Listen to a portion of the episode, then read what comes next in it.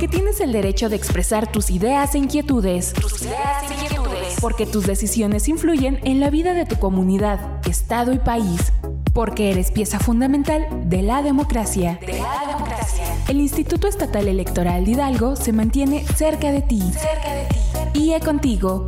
Porque en democracia todas las voces cuentan. IE contigo. Comenzamos. Comenzamos.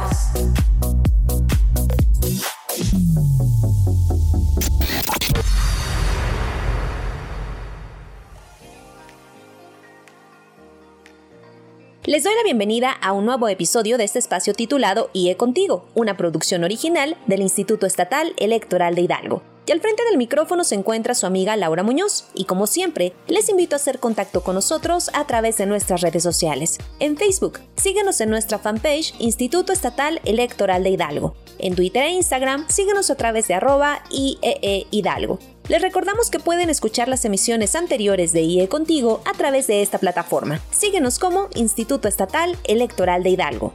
Comenzamos este programa con información sobre el seguimiento del diplomado en materia de violencia política contra las mujeres en razón de género que realizamos desde el Instituto Estatal Electoral en conjunto con el Instituto de Ciencias Sociales y Humanidades de la Universidad Autónoma del Estado de Hidalgo.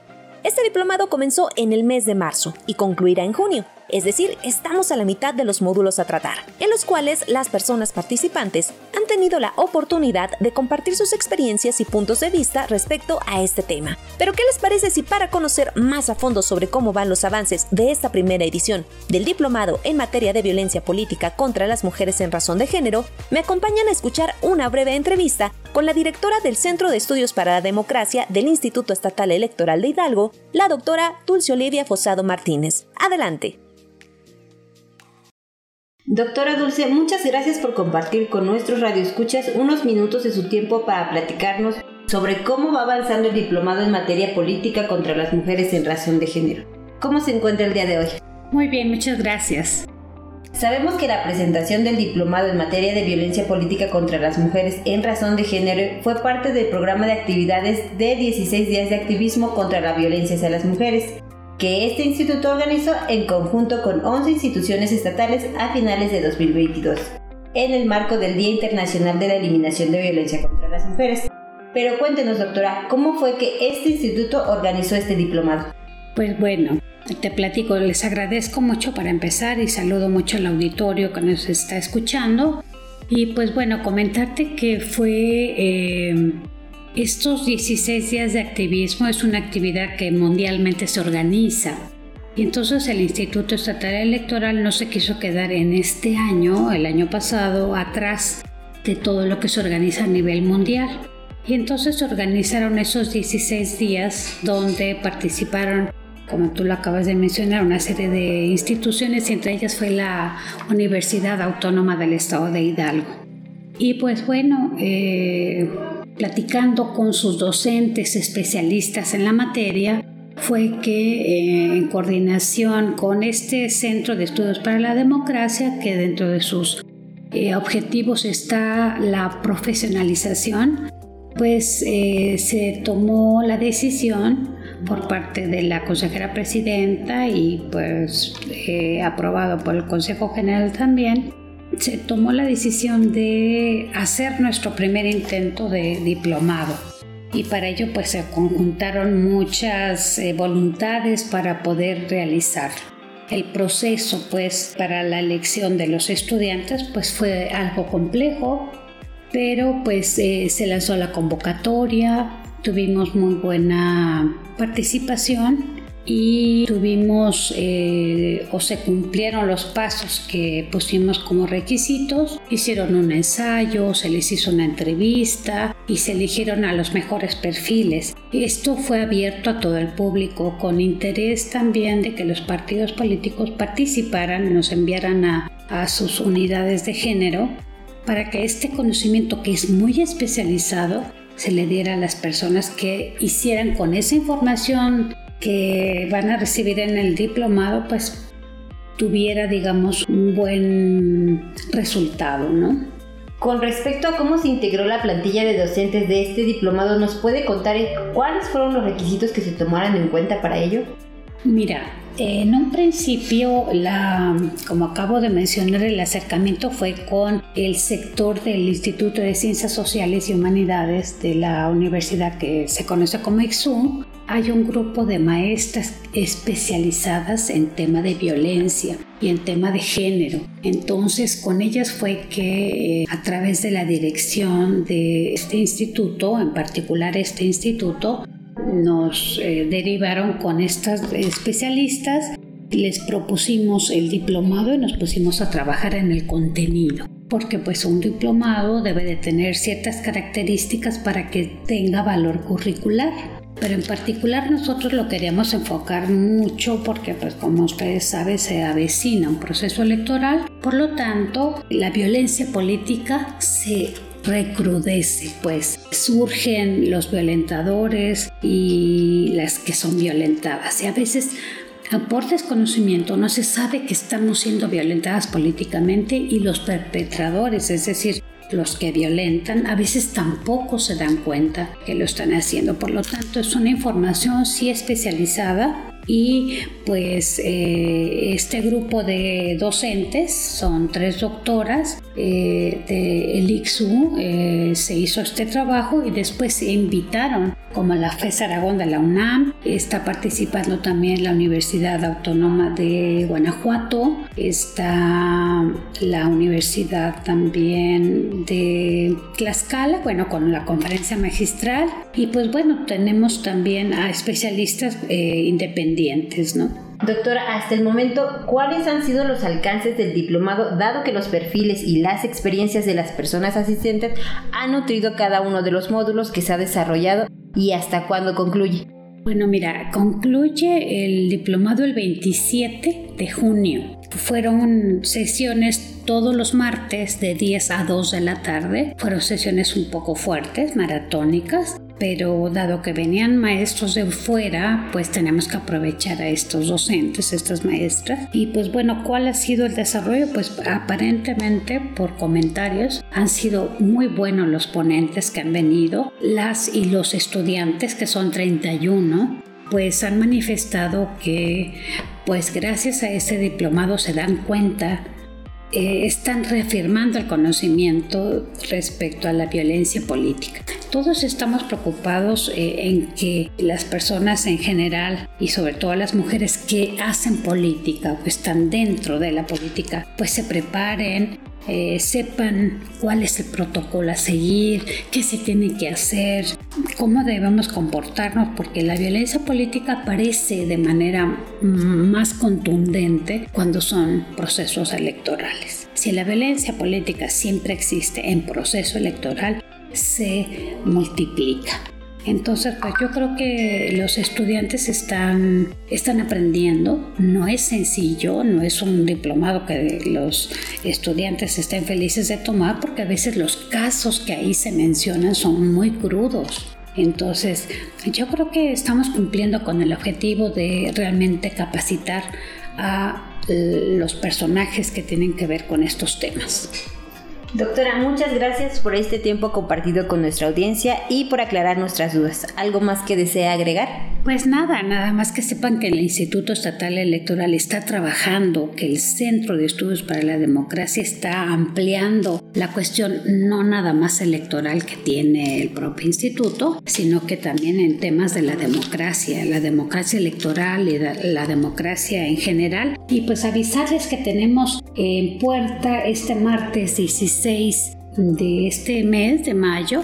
A las 10 de la mañana tenemos en el IXU, como ya les comenté, en el módulo 1, eh, tenemos a maestro, el maestro Fernando Hernández, que viene de la UNAM. Nos va a dar una conferencia que tiene que ver con estos temas y el próximo martes tenemos a la doctora Rodríguez Soriano. Ella también nos va a dar una conferencia magistral el martes 23 de mayo a las 10 de la mañana en el mismo lugar. Ojalá que las personas que nos están escuchando quieran asistir a estos dos eventos de estos dos días porque estamos abriendo al público en general estas dos conferencias. Muchas gracias, doctora. Estuvo con nosotros la doctora Dulce Olivia Fosado Martínez, directora del Centro de Estudios para la Democracia del Instituto Estatal Electoral de Hidalgo. Muchas gracias por estar con nosotros. Seguimos con más información.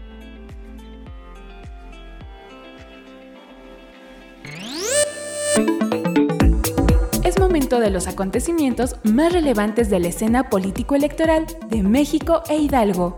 IA Informa. IA Informa.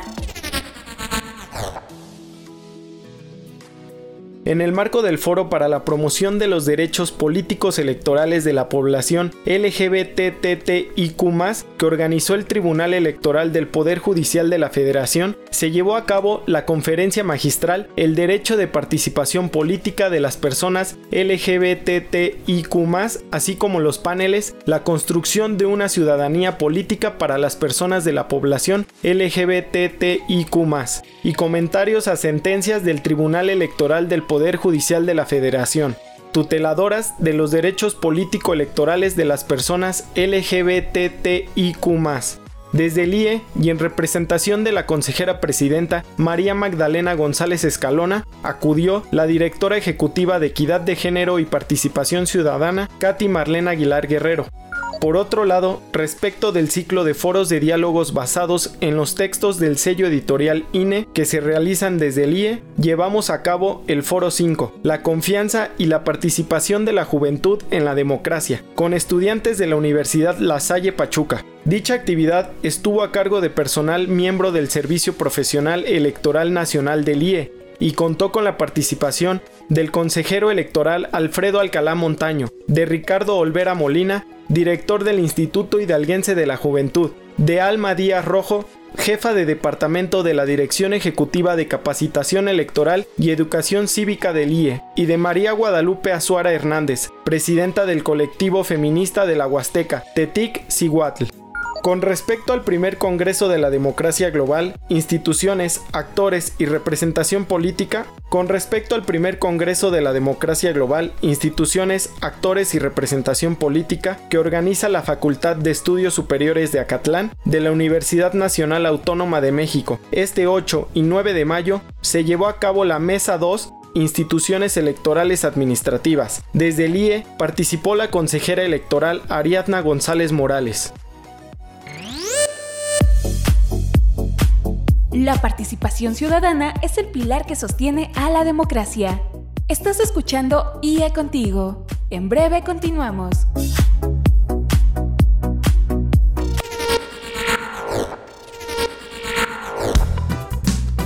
Participar activamente en las decisiones políticas y sociales de tu comunidad y de tu estado es un derecho que debemos ejercer todas y todos en igualdad. En igualdad. Porque tu opinión nos importa, estamos de regreso en IA Contigo.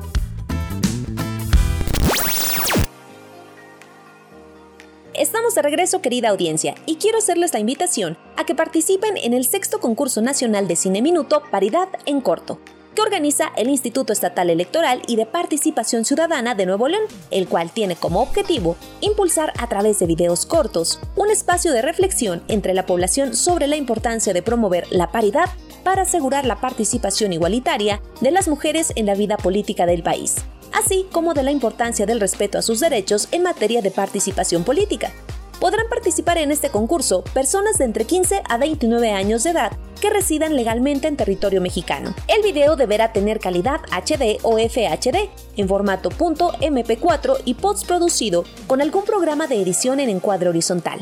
La temática a elegir será la siguiente.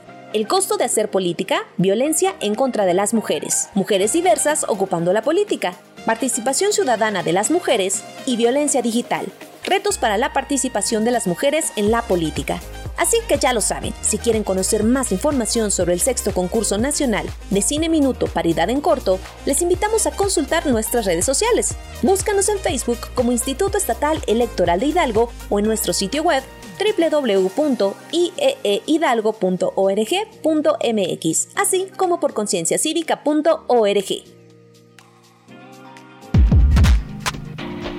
Hay momentos que valen la pena nunca olvidar. Escuchemos Hoy en la Historia.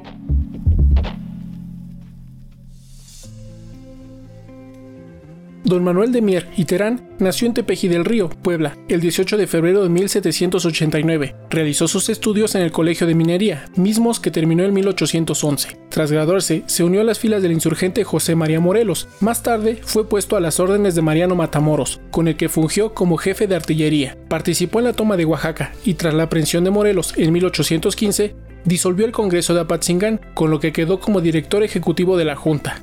Conocido por su inteligencia y capacidad de mando, para 1817 se dedicó a defender Cerro Colorado en Tehuacán. Sin embargo, la presión de los realistas fue tal que no tuvo más remedio que rendir la guarnición, a cambio de que se le perdonara la vida y la de sus hombres. En 1821 se adhirió al Plan de Iguala, promulgado por Agustín de Iturbide, y en 1822 participó en el primer Congreso Constituyente del nuevo país. Permaneció en el ejército mexicano y después ocupó el despacho de ministro de Guerra y Marina por nueve meses. La historia no sería justa para Mier y Terán. Su participación fue opacada por las acciones de Santa Ana, quien, gracias a la propaganda realizada por José María Tornel, logró adjudicarse el triunfo completo de la victoria de Tampico. En 1832, los problemas se acrecentaron en el país. Ese año se convocó a elecciones con Mier y Terán como uno de los candidatos fuertes de la facción federalista. Sin embargo, el pronunciamiento de Santa Ana en Veracruz le negó la presidencia. Desencantado por el rumbo del gobierno y las tantas revueltas, cayó en una terrible depresión de la que no pudo salir.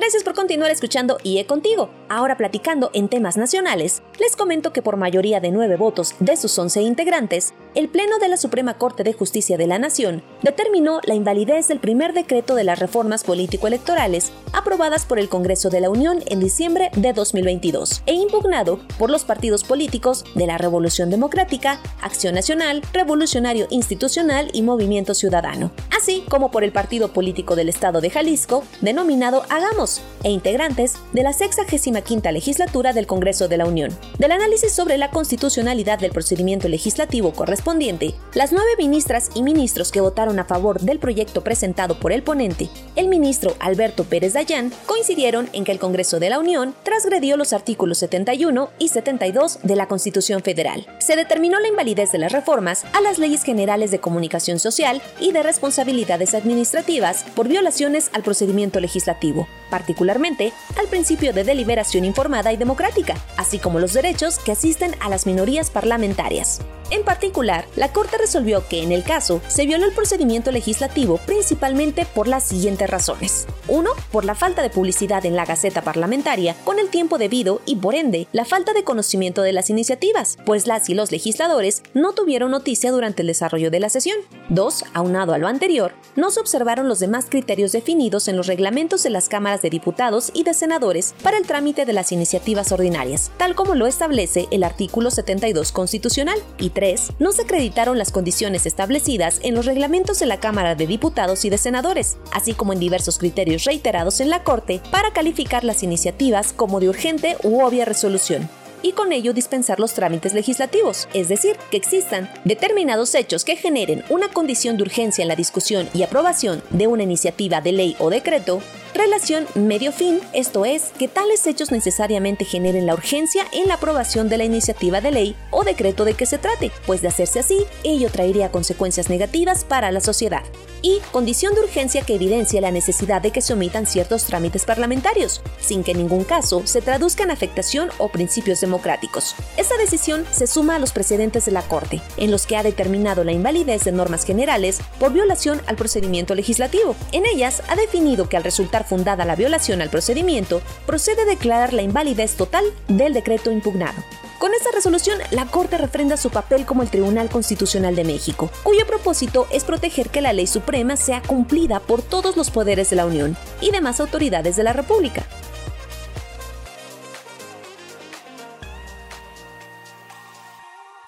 La felicidad no ocurre por casualidad, sino por elección. ¿Lo has pensado?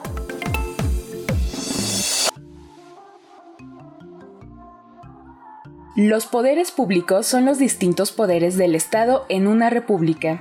Dicho poder nace de la necesidad de los seres humanos de vivir entre nuestros pares y de hacerlo en relativa paz y orden. Por eso es necesaria la presencia de una autoridad consensuada que suplante a la ley del más fuerte. Todo poder público emana del Estado y en un sentido más fáctico o material de los órganos e instituciones que lo conforman se rige estrictamente por un ordenamiento jurídico, es decir, por un conjunto de leyes mediante el cual la sociedad ha acordado regirse. Es decir, que el poder público es legítimo solo si proviene de un ente estatal y actúa en conformidad con la ley. Por otro lado, también se llama poder público a la facultad del Estado de coaccionar a la ciudadanía para que sigan las leyes y de tomar decisiones en pro del bienestar colectivo. O sea, es la capacidad que tiene el Estado para defenderse y regularse a sí mismo. Por lo tanto, se encuentra repartido de manera desigual entre los organismos públicos de la sociedad, jerarquizando así algunos por encima de otros, dependiendo de su nivel de importancia colectiva. Factores como la religión, la prensa y los grupos económicos ejercen una cuota de poder en la vida real de la población. En medio de dicho concierto de voluntades, el poder público del Estado está allí para garantizar un marco mínimo de orden y funcionamiento. El poder público es coercitivo, ya que puede imponerse a un individuo sin su consentimiento externo, porque proviene de instancias diferentes a sí mismo que son las instituciones. Dado que las instituciones gozan de autonomía dentro de una jerarquía de poderes y se encuentran organizadas generalmente en tres ramas distintas encargadas de vigilar a las demás y sostener un equilibrio o contrapeso. Gracias a la autonomía de las ramas del Estado, ningún poder público puede gobernar la totalidad del Estado. Dichas ramas son ejecutiva, legislativa y judicial.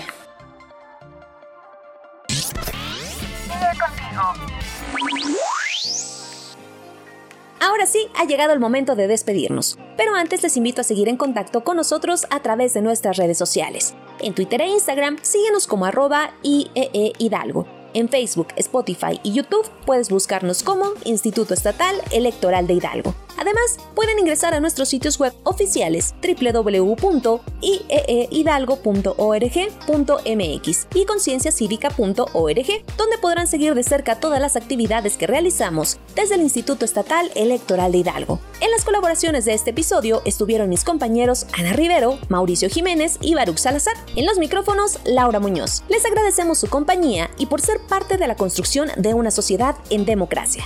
Les esperamos como cada semana en una nueva emisión de IE Contigo.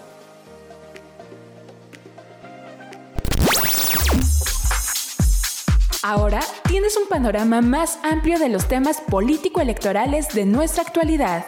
Te invitamos a sintonizarnos la próxima semana por esta misma estación. IE Contigo fue una producción del Instituto Estatal Electoral de Hidalgo, porque en democracia todas las voces cuentan. IE contigo. IE contigo.